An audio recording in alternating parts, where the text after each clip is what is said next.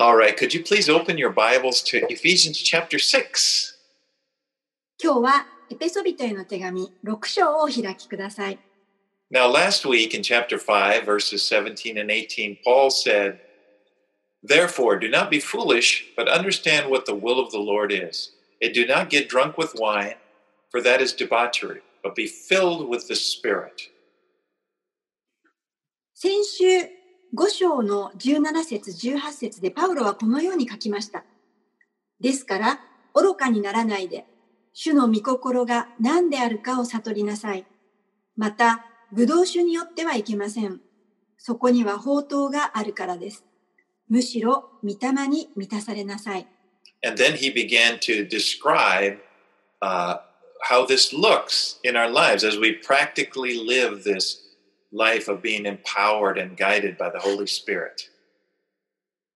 それからパウロはでは実際に御霊に導かれてそして力を受けて生きていくのはどういうことなのかどのように現れるのかということを書き記しました。Spirit,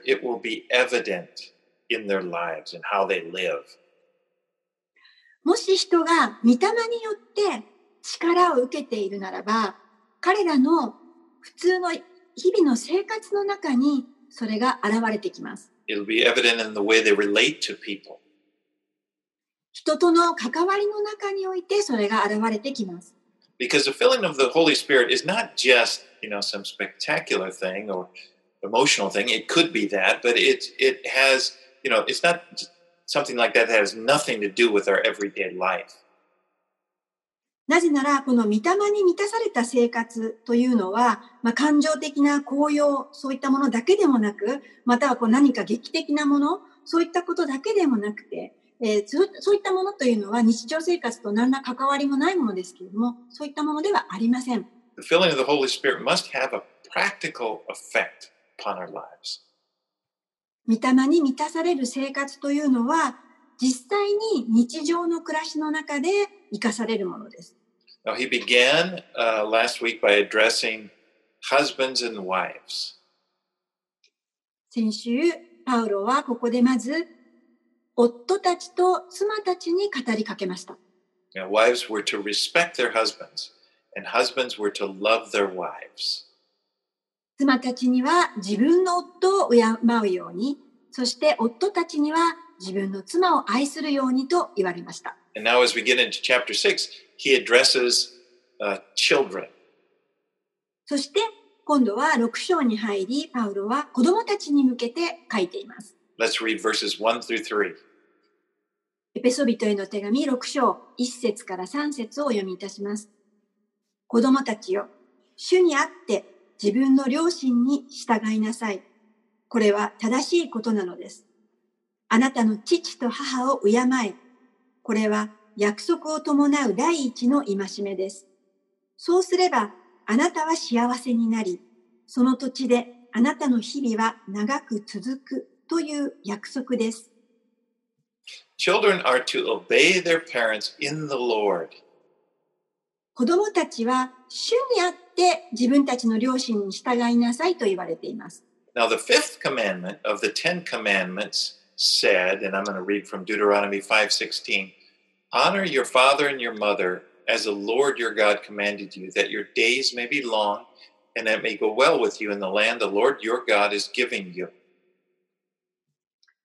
この戒めは実会の中では5つ目の戒めになりますけれども、新明記の5章16節からお読みいたします。あなたの父と母を敬え、あなたの神、主が命じた通りに。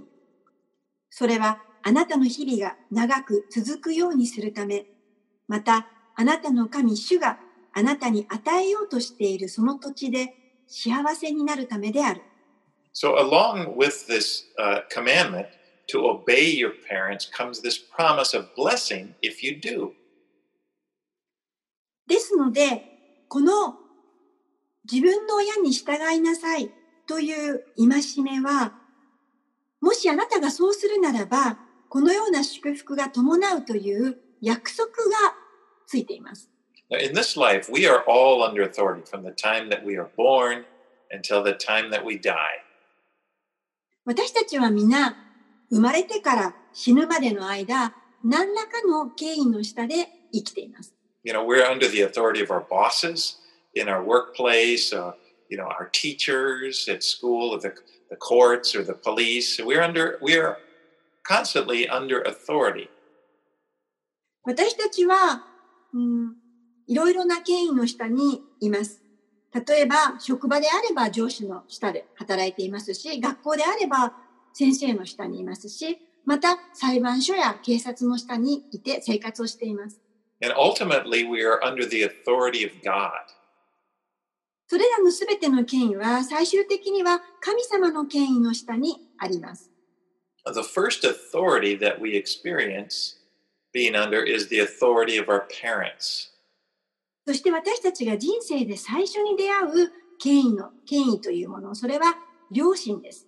And so it's important for a child to learn to be under the authority of their parents because they're going to be under the author- authority, under authority, someone's authority, the rest of their lives. なので、えー子供たちは、この最初の、えー 権威である両親の下にあるということを学ぶということはとても大切なことになります。なぜなら、彼らの残りの人生において、彼らは何らかの誰かしらの権威の下で生きていくことになるからです。And a person who learns to be under authority will experience a blessing.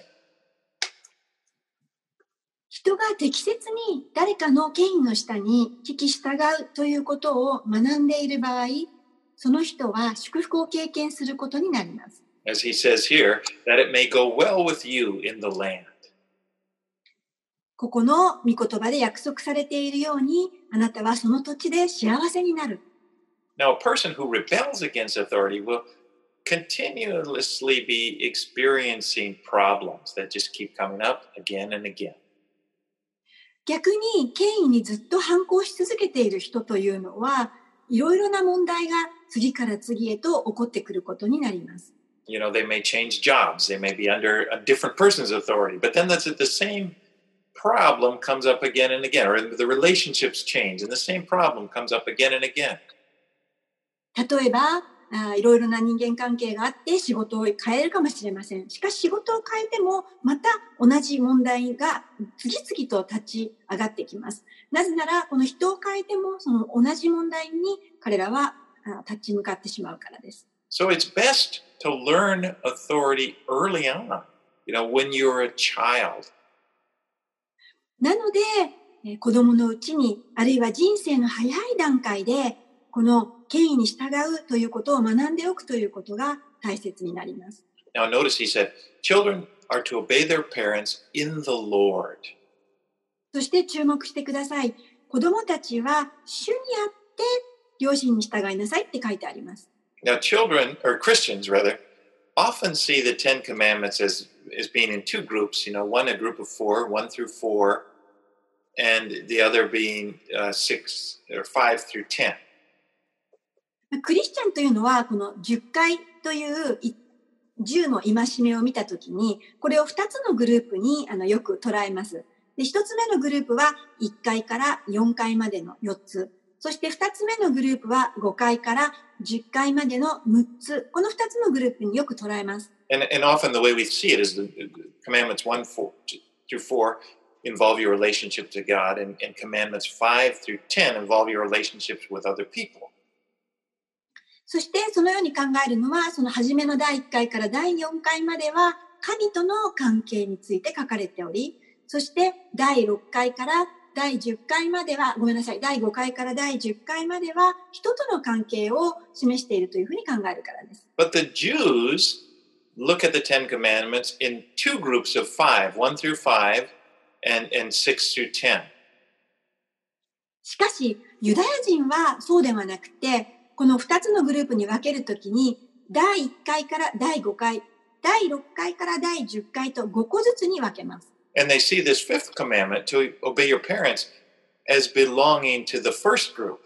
And they see, you know, they, they consider obeying your parents that is was seen more as a duty towards obeying God than obeying than relating to man.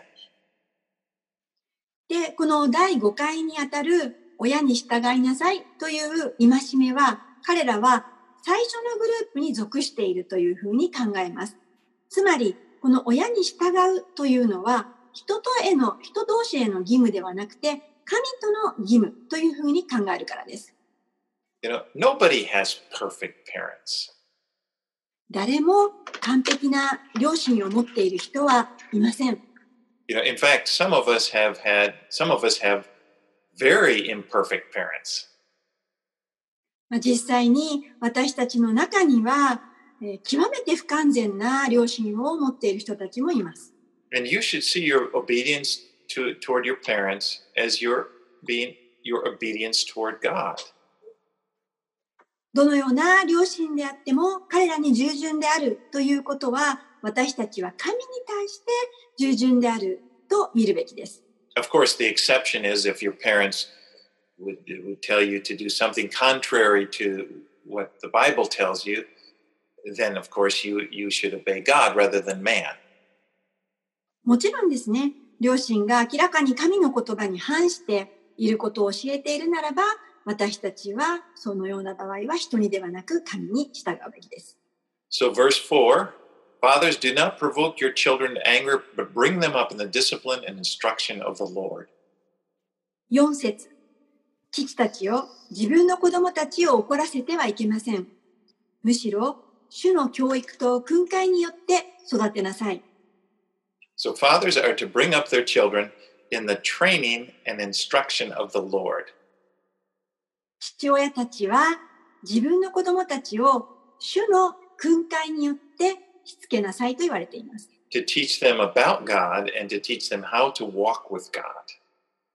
それは彼らに神について教え、そして神と共に歩むことを教えるということです。ここで父親たちは子供たちを怒らせるべきではないと言われています。And a father will provoke his children to anger if he doesn't train them. 父親が子供を怒らせてしまうような時というのは、それは子供をしつけている時ではありません。Instead, he just comes down on them. He doesn't train them, but he comes down on them when they make a mistake. 子供たちが失敗を犯した時に、このしつけるのではなくて、カッとなって、えー腹を立ててしまうということがあると思います。And, and then a child doesn't learn really what's right and what's wrong.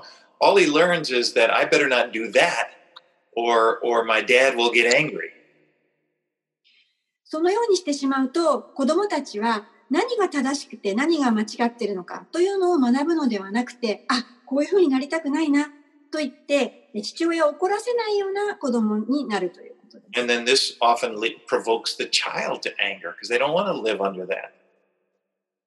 そして、ええー、What did プ Uh, this will provoke a child to anger あ because, you know, they don't like to live in that circumstance of constantly worrying if their dad is going to get angry or something. Yeah. It just, this will, pro- this leads a child, this will cause a child to be provoked to anger. まあ、あの、そのように育てられると、まあ、お父さんがいつもカッとなっているんですけれども、えー自分も、えー 人に対して怒りやすい子供になってしまうということです。You know, discipline is not to be done in anger. つけというのは怒りによって行うことではありません。Because an angry person themselves is out of control. 怒っている人というのはそれだけでもう手がつけられません。An angry person isn't submitted to the will of God, 怒っている人というのは.その時点で自分が神の権威に服従していません。Authority is not uh, meant to be a means by to have power over people in order to get them to do what you want them to do.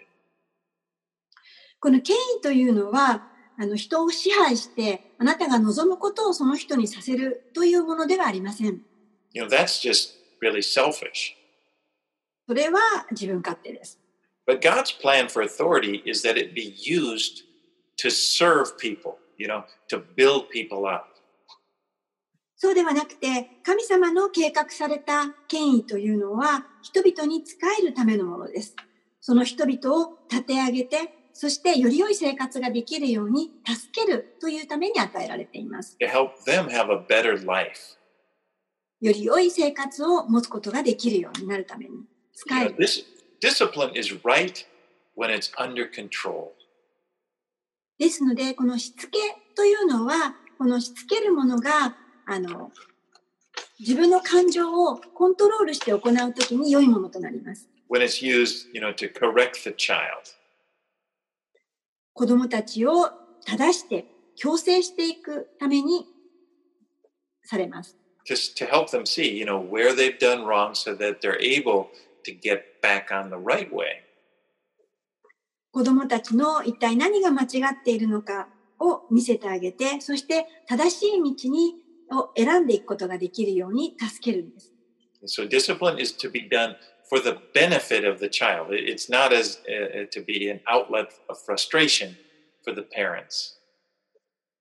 ですので、この両親が子供をしつけるというのは、子供の益のために、利益のために行うのであって、親の、えー欲求不満のはけ口などではありません。Discipline is important in bringing up a child.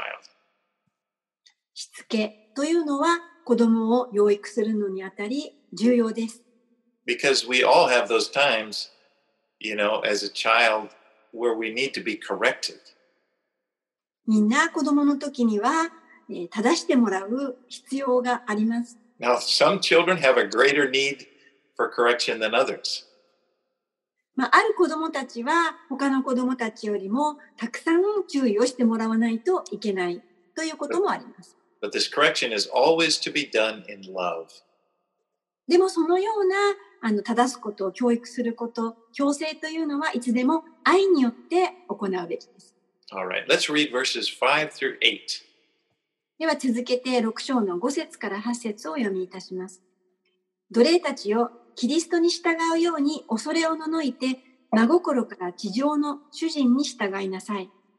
ご機嫌取りのような上辺だけの使い方ではなく、キリストのしもべとして心から神の御心を行い、人にではなく主に仕えるように喜んで仕えなさい。奴隷であっても自由人であっても、良いことを行えば、それぞれ主からその報いを受けることをあなた方は知っています。At the time that this was written, there were over 6 million slaves in the Roman Empire. この書が書かれた時には、600万人もの奴隷がローマ帝国にいました。 And slavery was quite common. 奴隷制度は一般的でした。 And in fact, many of the early Christians were, were what were called bond servants. 初代教会のクリスチャンの多くは奴隷でした。 Now, today, to put it into context, if you put the word employee in place of bond servants, it helps, you know, to apply this to our, our present situation. この今の私たちの社会においては、この奴隷の部分に従業員だとか会社員だとか、そういった言葉を当てはめると分かりやすいと思います。And if you substitute employer in place of master, then it kind of makes sense. そしてまた次に出てくる主人たちというところに経営者とか雇用主といった言葉を当てはめると分かりやすいと思います。You know, employees really, they need to, re- they should respect their managers or people above them. この従業員というのは自分たちの上にいる上司を尊敬すべきです。here where it says fear and trembling you could you could tra- uh, substitute respect It- what it means is they, are, should, they should respect 五節に出てきます、恐れをののいてというのは、今の言葉で言えば、敬意を払ってと言えます。 we should treat our bosses with respect 私たちは自分の上司に敬意を払うべきです。 we should work hard not, not only when they're watching us but when they're not watching us 彼らが見ていても見ていなくてもどこでも熱心に働くべきです。you know uh, this uh, the same principle applies here that it does that applies to other rules in our lives で、このような同じ原則が、えー他の役割の中にも、えー当てはまります。You know, we should obey those in authority over us as unto the Lord. 私たちのそれぞれの役割の中で与えられている権威に対して主に従うように行いなさいと。As he says there in verse 6, as bondservants of Christ, doing the will of God from the heart. 6節には、このしもべとして、要はキリストの奴隷、キリストのしもべとして、神の御心を行いましょうと。So as we are wo- as we work hard in order to to do good, to benefit our employers, what we- we are actually doing good towards God. 私たちがこの自分の置かれているえ権威に対してえー熱心に働くということはどういうことかというと私たちは主に仕えていることになります。 As he says in verse 8, knowing that whatever good anyone does, this he will receive back from the Lord. 8節の後半にあります。良いことを行えばそれぞれ主からその報いを受けることをあなた方は知っています。You know, this is really the secret of doing well in all of our relationships. これは実は全ての関係においてうまくいく秘訣です。and that is to do good to others and in faith that God sees it and and he will he will repay us 他の人たちに対して良い行いをするというのは神様が見ていてくださっている。神様がえー報いてくださるというところに信仰を持つということです。and with this attitude we we will uh, we're free to do it and not be bothered by whether or not the person receives what we're doing for them そのようにして仕えていくときに私たちはこの自由になります。というのは自分のした働きがいかにあの相手に受け入れられているかどうか、そういった考えから解放されるからです。you know it's really hard to serve somebody if you're constantly evaluating how well they're receiving what you're doing もしですね、自分の働きが相手にどのように受け入れられているのか、あるいはちゃんと見てもらっているのか、この評価されているかっていうのを考え続けてしまうとするならば、そういう人は人に仕えるのが困難になります。For one thing, this leads to becoming a people pleaser, like he says in verse 6. それは6節にあるように、このご機嫌取りのように相手の顔色を見ることになります。And then if the problem is if, if they don't receive it in the way that I think they should, then I get upset. 自分が思うように相手がそのように受け取ってもらえないときに、あの、面白くないというそういった気持ちになってしまいます。You know, it's like, oh, he doesn't appreciate all that I do for him. こんなにあの人のためにやってるのに、何の感謝もされないとか。But if you do it for the Lord, we know that God is always fair. He's all and he will always reward us. でも私たちが主のために仕えていくならば、神様は常に公正なお方であり、私たちに正しく報いてくださいます。All right, let's read verse 9. 9節をお読みいたします。主人たちよ、あなた方も奴隷に対して同じようにしなさい。脅すことはやめなさい。あなた方は彼らの主、またあなた方の主が天におられ、主は人を差別なさらないことを知っているのです。So employers are to do the same to them, it says. ここで主人たち、つまり経営者や雇用主も同じようにしなさいと言われています。And that is, they are to treat their employees well. And when they do that, they're doing it unto the Lord. ここで雇い主もまた自分たちの従業員を主に、主を取り扱うように扱いなさいと書いてあります。And, and knowing that they're, serving the Lord and who is their master. そうすることによって自分たちのえー主である、えー自分たちの上におられる主に仕えることになるんです。So uh, the goal of the employee is to be faithful to God with the authority that God has given to them on this earth. ですので、雇用主や経営者には神様が彼らに与えられた権威がありますけれども、それに対して神にとって中、神に対して忠実であるということが彼らに与えられた目標です。And he says here, stop your threatening. そして彼らには脅すことはやめなさいと言われています。A person who tries to lead other people through intimidation is not a good leader. 脅迫や脅しによって人を動かそうとするのは良いリーダーではありません。You know, it really that's a sign of being kind of a weak leader, not of a strength. それはかえって強さではなくて弱さの印です。Jesus did not lead people through intimidation. イエス様は人を脅かして動かそうとはなさいませんでした。You know, the, Jesus doesn't threaten us in order to get us to do what he wants us to do. イエス様は私たちに何かをさせるために怖がらせたり脅したりなさいませんでした。You know, Jesus, but on the, on the other hand, Jesus is strong. でも、イエス様は強いお方です。You know, he doesn't, he does, he means what he says. He, he doesn't change. You know, when he tells us to do something, he's not going to change whether or not we like it or not. He, he, he means what he says. イエス様はご自分の言葉を変えられず、はっきりとものを言われるお方です。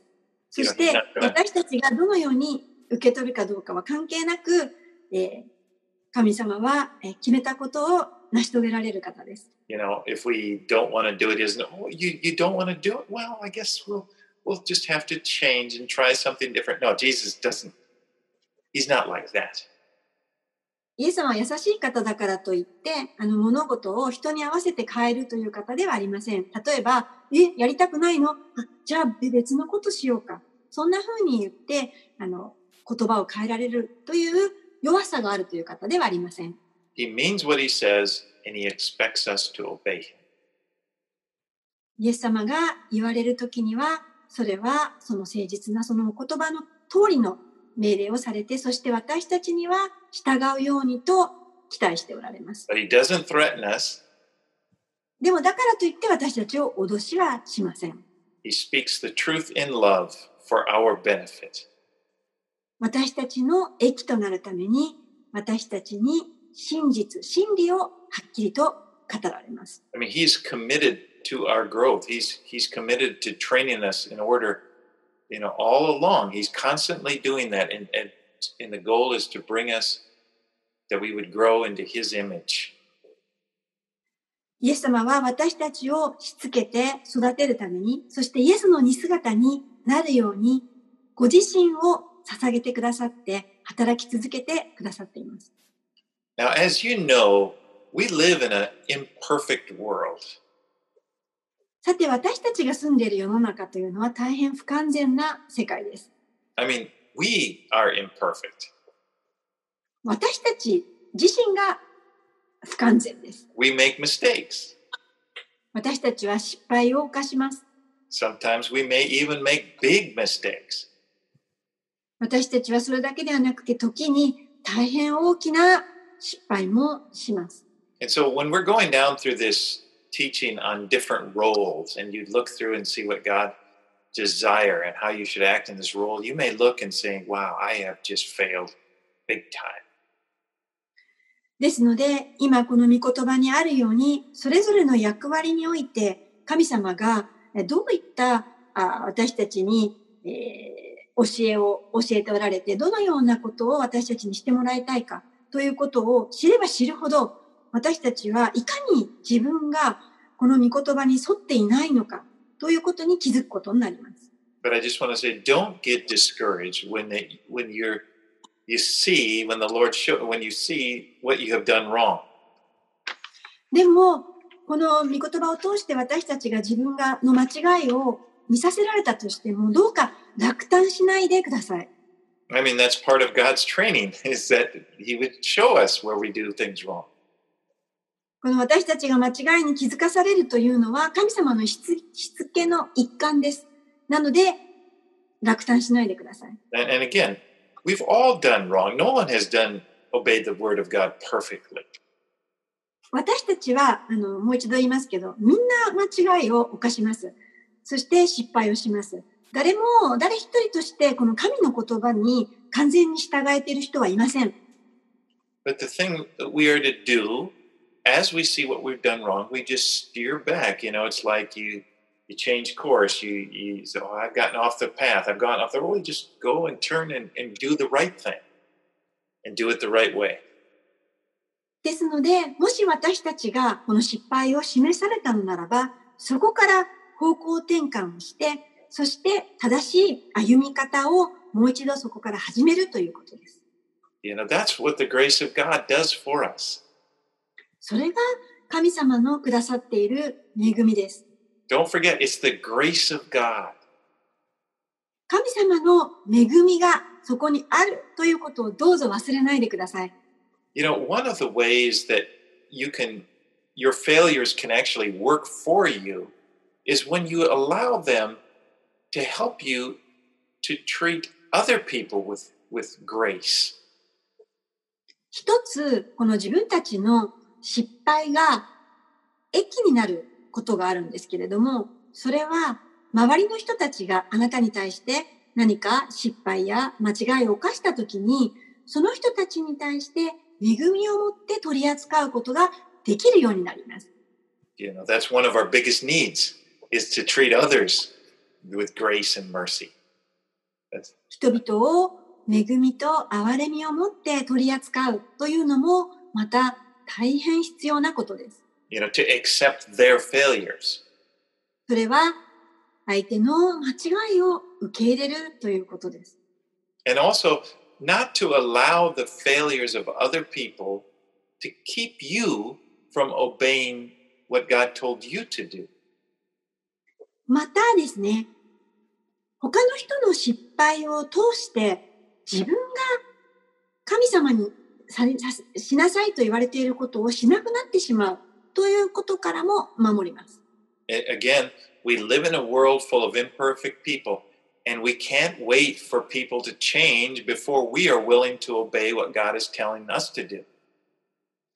もう一度言いますけれども、私たちは不完全な世の中に生かされています。なので、この周りの不完全な人たちが何かあ完全に変わるのを待って、でそれから自分がえ変わっていこう、神の前に従っていこうということはできません。You know, husbands will need to love their wives, even if their wives disrespect them. 夫たちは妻を愛さなければなりません。まだ妻たちが夫を敬っていないとしても、And, you know, we should serve our employees faithfully, even if they don't treat us well. また、従業員は雇用主が不完全であって自分たちをよく取り取り扱ってくれていないとしても、まず私たちは忠実に熱心に働かなくてはいけません。 So don't use the imperfections of other people as an excuse for not obeying and for not following the Lord's commands. ですので、え周りの人の不十分さや不完全さが、この自分自身が主の命令に従えないという理由や言い訳にしないでください。Obey Jesus because it's the right thing to do. イエス様に従ってください。なぜなら、それが正しいことだからです。And as you do, you will receive grace and encouragement from Him. そして、もしそのようにするならば、あなたはイエス様から恵みと励ましをいただきます。All right, let's read verses 10 through 12. では続けて6章、10節から12節をお読みいたします。終わりに言います。主にあってその滞納の力によって強められなさい。悪魔の策略に対して固く立つことができるように、神のすべての武具を身につけなさい。私たちの格闘は血肉に対するものではなく、支配、力、この暗闇の世界の支配者たち、また天井にいる諸々の悪霊に対するものです。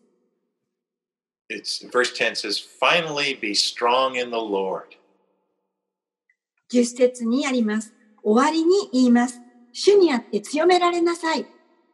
In the first part of this letter, in chapters 1 through 3, Paul describes all of the blessing that we have in the Lord. パウロはエペソの1章から3章までをかけて私たちがどれだけキリストにあって霊的祝福を持っているかということを述べました。 And then, and starting from chapter 4 until now, he's been describing how to practically obey the Lord. そしてそういった自分たちに対して4章からその5章の今のところまでキリストにあって自分たちはではどのように生きるべきかという指示を書いてくれました。And now he urges us to stand against the devil. そしてここでパウロは私たちに力強く進めています。悪魔に立ち向かうように固く立ちなさい。You know, if anyone wants to follow Christ and live out his teachings, you know, you will, if you, you will find yourself in a battle. 誰でもこのキリストに従って、そしてキリストの教えに従って生きていこうとするときに戦いがあることに気づきます。A spiritual battle. それは霊的な戦いです。You know, a- and the devil is going to come against you. 悪魔はあなたに立ち向かってきます。 You know, Satan is the ruler of this fallen world, which, which Paul calls this present darkness. 悪魔は、えここでパウロが言っているように、この暗闇の世界、つまりこの地上の支配者です。 You know, Jesus came to destroy the devil's kingdom when he came into this world. なので、イエスはこの世に来て、この悪魔のえ支配を壊しにやってきました。First John 3 verse 8 says, The reason the Son of God appeared was to destroy the works of the devil. 第一ヨハネの3章の8節には、その悪魔の技を打ち破るために、神の御子キリストが現れましたと書いてあります。Jesus won the victory over the devil on the cross. イエスは十字架の上でこの悪魔の技を打ち砕かれ勝利を取られました。Now, and it started there actually, and it continues. The kingdom of God continues advancing until it will finally be declared in Revelations 11:15, the kingdom of this world has become the kingdom of our Lord and of his Christ, and he shall reign forever and ever. そしてこの勝利を取られた主の神の国は今や前進し続けています。それはヨハネの目視録の11章 15, 11章15節に出てくるこの宣言が行われる時まで広がり続けます。この世の王国は私たちの主とそのキリストのものとなった。主は世々限りなく支配される。When you, you know, and, and you know, when you decide to live for Christ, really, you, you've moved from one kingdom to another. あなたがキリストに従うことを決心した。その日からあなたはこの闇の王国から神の王国へと移されました。You know, move from the devil's kingdom to the kingdom of Christ. 悪魔のえー支配のところから神の支配の国へと移されたんです。And the devil will fight against you. なので悪魔はあなたに向かってきます。You know, it's a spiritual battle, but even though it's a spiritual battle, you you will oftentimes you will feel it in the physical world. で、これは霊的な戦いなので霊的な世界で行われていることですけれども、ですけれども私たちはこの体で感じることがあります。 You know, have you ever had this experience where like one day you really felt touched by God and you know, it just felt great. You could see God's hand inside, you know, his blessing and you you responded with this renewed determination to serve him. ある時あなたはこう神に触れられて、そして神の力強い身腕をあの感じたかもしれません。そして新たな決意を持って神に従おうと決めたことがあるかもしれません。And then the next day you get up and all of a sudden you feel this heavy gloom that comes over you and you can't really explain it. でも翌朝目覚めてみると、なんだかこう自分では言葉には説明できないんですけれども、憂鬱な気分で意気消沈してしまっている。という経験。Or you may be tempted to think things or do things that you never, you, you, you wouldn't do. You, you, you never thought, been tempted in that way before. あるいは自分では考えたこともなかったような新しい誘惑に当たってしまって、あのそんなことを考えてしまったり、行ってしまったりということがあったかもしれません。Or maybe things just go crazy in your life, you know? The circumstances just go, seem out of control. あるいは何かうまくいってた状況が狂い始めて手に負えないような事柄が起きてしまうとか。Now, those could very well be the result of a spiritual attack. You may be feeling the feeling in your your life what this battle is taking place in the spiritual realm. そのようにこの自分の人生にいろいろなことが起きてきますけれども、それはまさしく霊的な戦いであります。But don't be discouraged by this. でも、そのことが起きたからといって、あのがっかりしたり落胆しないでください。Now, also, you you can't deny it. You know, the spiritual battle is not going to go away if you pretend it doesn't exist. あるいは、そんな霊的な戦いはないと言って否定しないでください。なぜなら、否定したからといって、その戦いがなくなってしまうわけではないからです。We are not to be intimidated by the devil because God has given us everything we need to stand strong. 私たちはこの悪魔に脅かされて怖がる必要はありません。なぜなら神様はもうすでに私たちが強く立ち向かえることができるような必要なすべてを与えてくださっているからです。Verse 11 Put on the whole armor of God that you may able to be able to stand against the schemes of the devil. 11節に悪魔の策略に対して固く立つことができるように神のすべての武具を身につけなさいと書いてあります。And then he uses this picture of a Roman soldier putting on his armor to describe how we spiritually stand against the devil. そしてパウロはローマ兵士が使っていたこの鎧や武器を通して私たちが悪魔に霊的に立ち向かうのに必要な方法を述べています。And each piece of armor that he describes corresponds to something that we have in Christ. これからあの書かれていくこのローマ兵士の武具の一つ一つにこの私たちがすでにキリストにあって持っているものが該当させられて説明されています。Let's read verses 13 through 15. 13節から15節をお読みします。ですから邪悪な日に際して対抗できるように、また一切を成し遂げて固く立つことができるように、神のすべての武具を取りなさい。そして固く立ちなさい。腰には真理の帯を締め、胸には正義の胸当てをつけ、足には平和の福音の備えを履きなさい。So Paul is using the example of a soldier's armor. ここでパウロはローマの兵士の武具を取って例えています。And the first thing he focuses on is the, the belt of truth. まず最初に出てくるのが真理の帯です。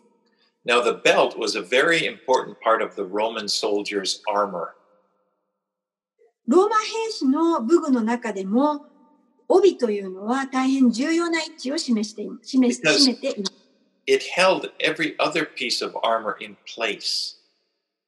なぜなら他のすべての武具を身につけるためのこの締めくくりとなるからです。And, and that's the same thing as God's truth. Because his truth, everything in life depends, everything in life is really held in place depending upon God's truth. で、この帯というこのものそのものが神の真理にあたります。神の真理こそがこの神様から与えられているすべてのものを一つにするものです。 Every uh, the devil's main weapon is a lie. 悪魔の主な攻撃というのは嘘です。You know, remember Jesus called the devil the father of lies. イエス様はこの悪魔のことを偽りの父と呼びました。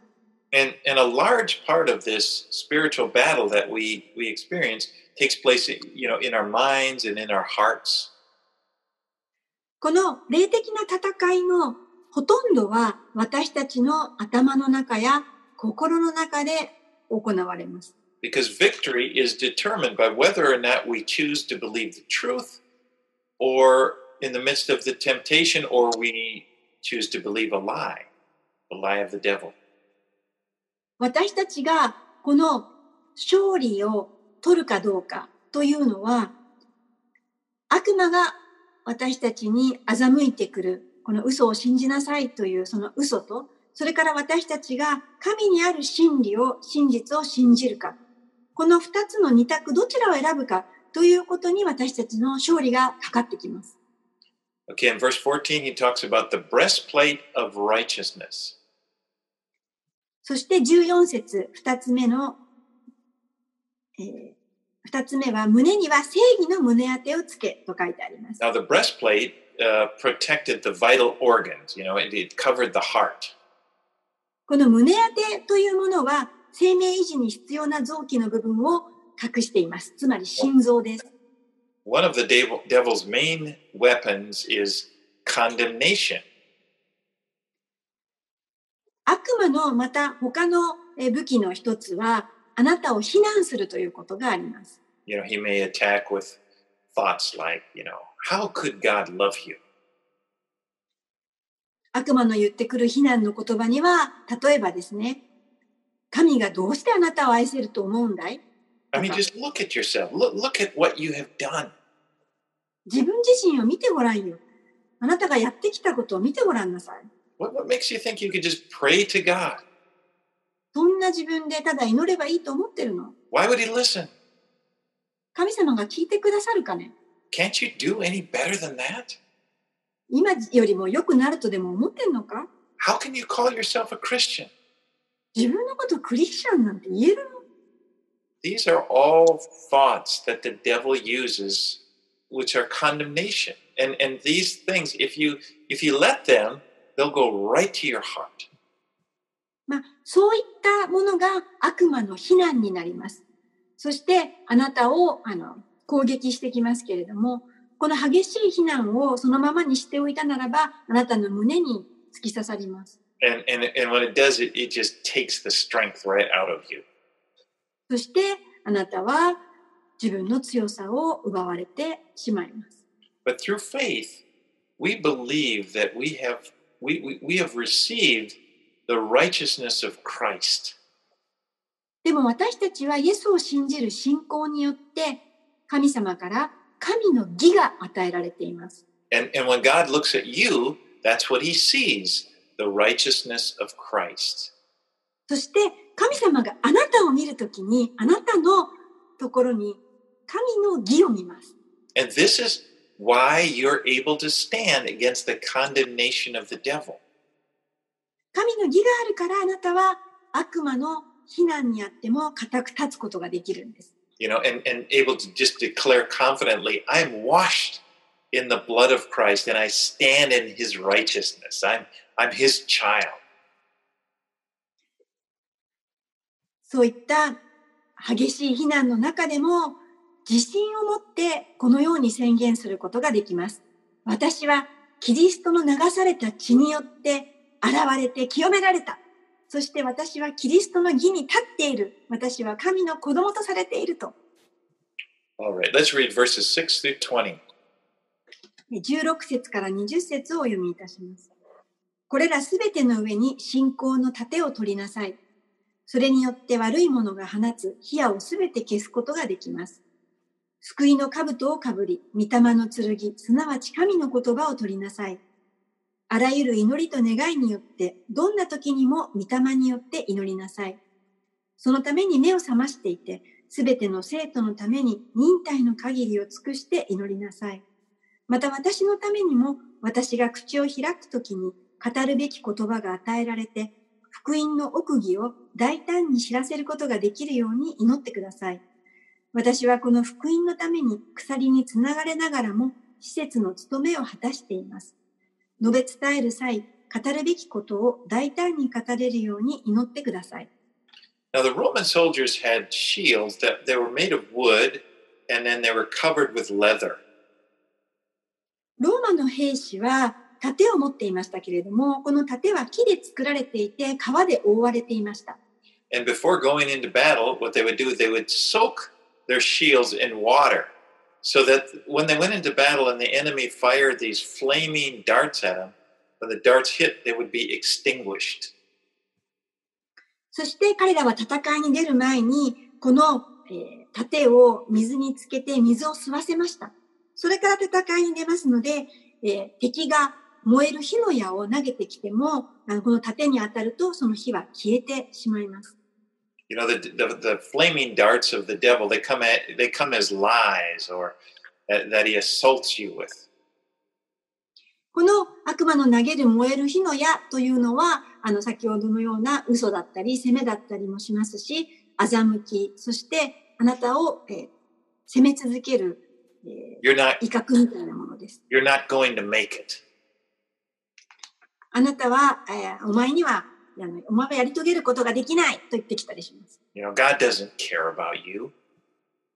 神はあなたのことなんて気にかけていないよと言ってくるか and, もしれ and ない。things like that. And but when but when these come, these lies come against you, by とにかく holding on た to に your faith, I'm sorry, by holding on to your faith and believing the truth, you know, you, you extinguish these darts, these lies. そのような嘘の矢、欺きのえー火の矢が投げかけられてきますけれども、私たちがこの神様から与えられているこの信仰の盾を持っているときに、これらの欺きの火の矢を消すことができます。Now, verse 17 talks about the helmet of salvation. そして17節には救いの兜について書かれています。Of course, you know, the helmet was one of the main pieces of uh, armor as a soldier that you would make want to make sure you had on. まあこの兜、ヘルメットですね。これは戦いの武器の中でも、あの主要な鎧の中でも大切なものになりますので、もちろんそれをつけておきたいと思うはずです。So Paul calls it the helmet of salvation. パウルはここで、この、えー救いの兜、救いだと言いました。Never doubt your salvation. 決して救いを疑わないでください。 You know, it's a sure thing. それは確かなことだからです。 It's something you can count on. You can be 必 confident. ず信じて大丈夫です。 You know, uh, 1 John 5.13, 第一ヨハネの5章13節 one of the first verses we learn in our navigators class we sometimes have. I write these things to you who believe in the name of the Son of God so that you may know that you have eternal life. ナビゲーターなどの聖書の学びで必ず出てくるところです。第一ヨハネの5章13節えーあなた方は神の御子の名を信じているあなた方に永遠の命を持っていることをあなた方に分からせるためです。信じさせるためですと言いました。 Now, the last piece of armor that he talks about here is the sword of the Spirit. そ And して it, 次の武器が御霊の剣と出てきます。 he's talking about the Word of God. 御霊の剣とは聖書の御言葉です。 You know, when, when Satan came and he, to tempt Jesus, right after he was baptized, Satan would come at him, and Jesus responded to every one of Satan's temptations with a, with a passage of Scripture. イエス様が洗礼を受けられて、そして、えー山に行かれた時に悪魔がイエスを誘惑したところがあります。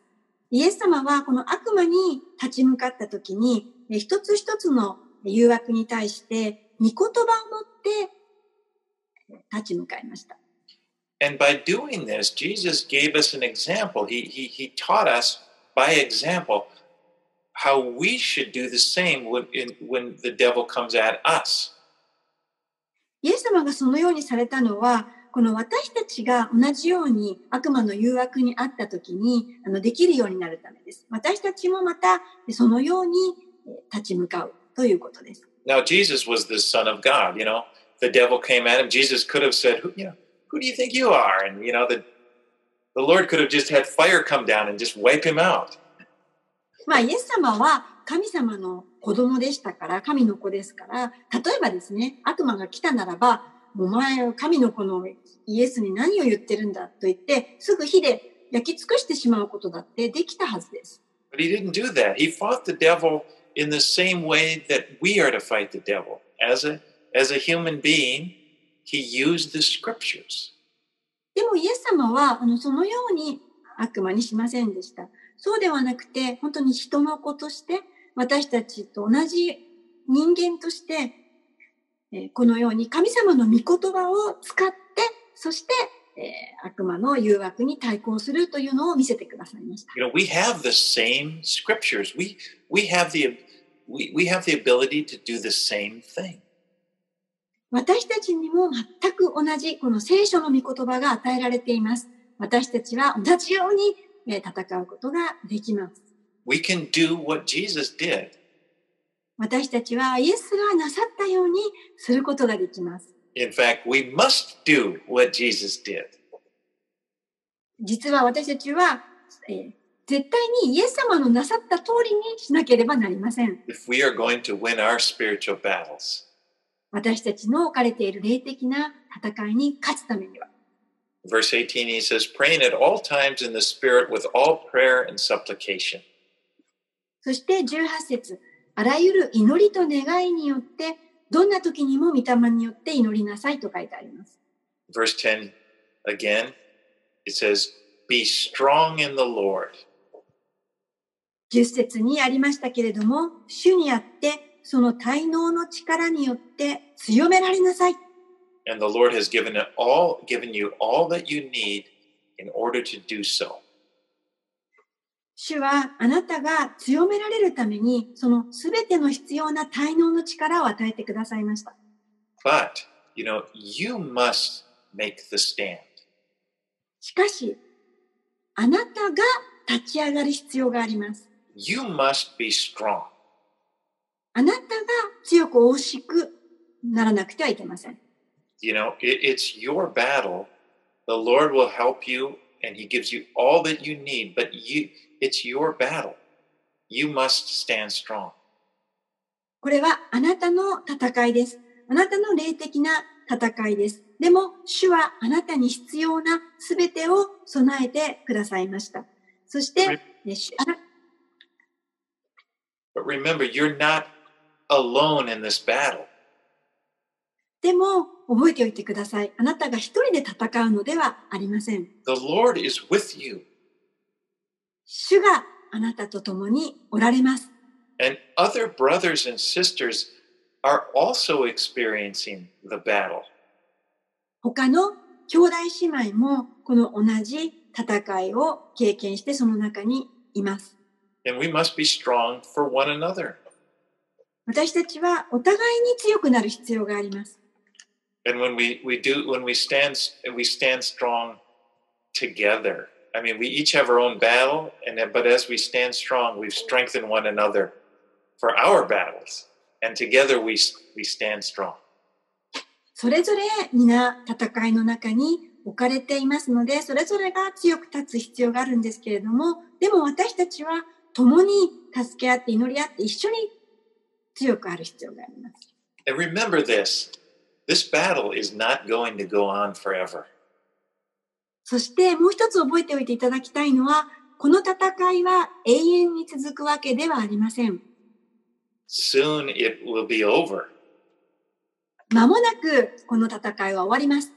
Either the Lord, when He returns to earth, or the moment our life on earth is over, that's it for the spiritual battle. 主が 迎えに来られるのが先か、それとも私たちが先に、えーこの地上での、えー生活が終わって天に召されるか、まあどちらにしてもそこで戦いは終わります。But when at that time, when we're with the Lord, we will be glad that we stood strong.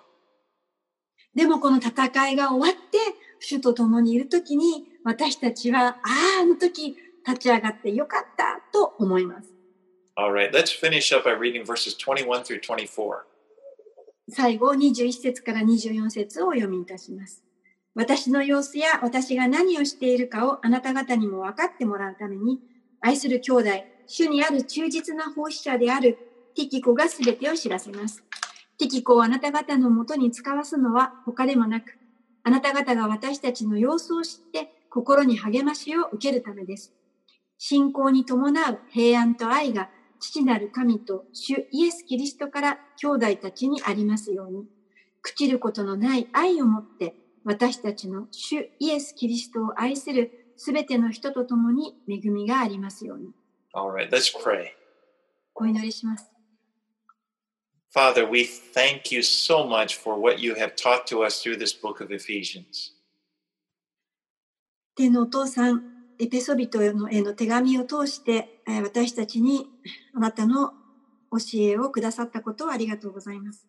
And I pray, Lord, that you would help uh, and bring to mind those treasures uh, that you taught us in, in, in, the, in the, the first three chapters of all the great things that we have in Christ.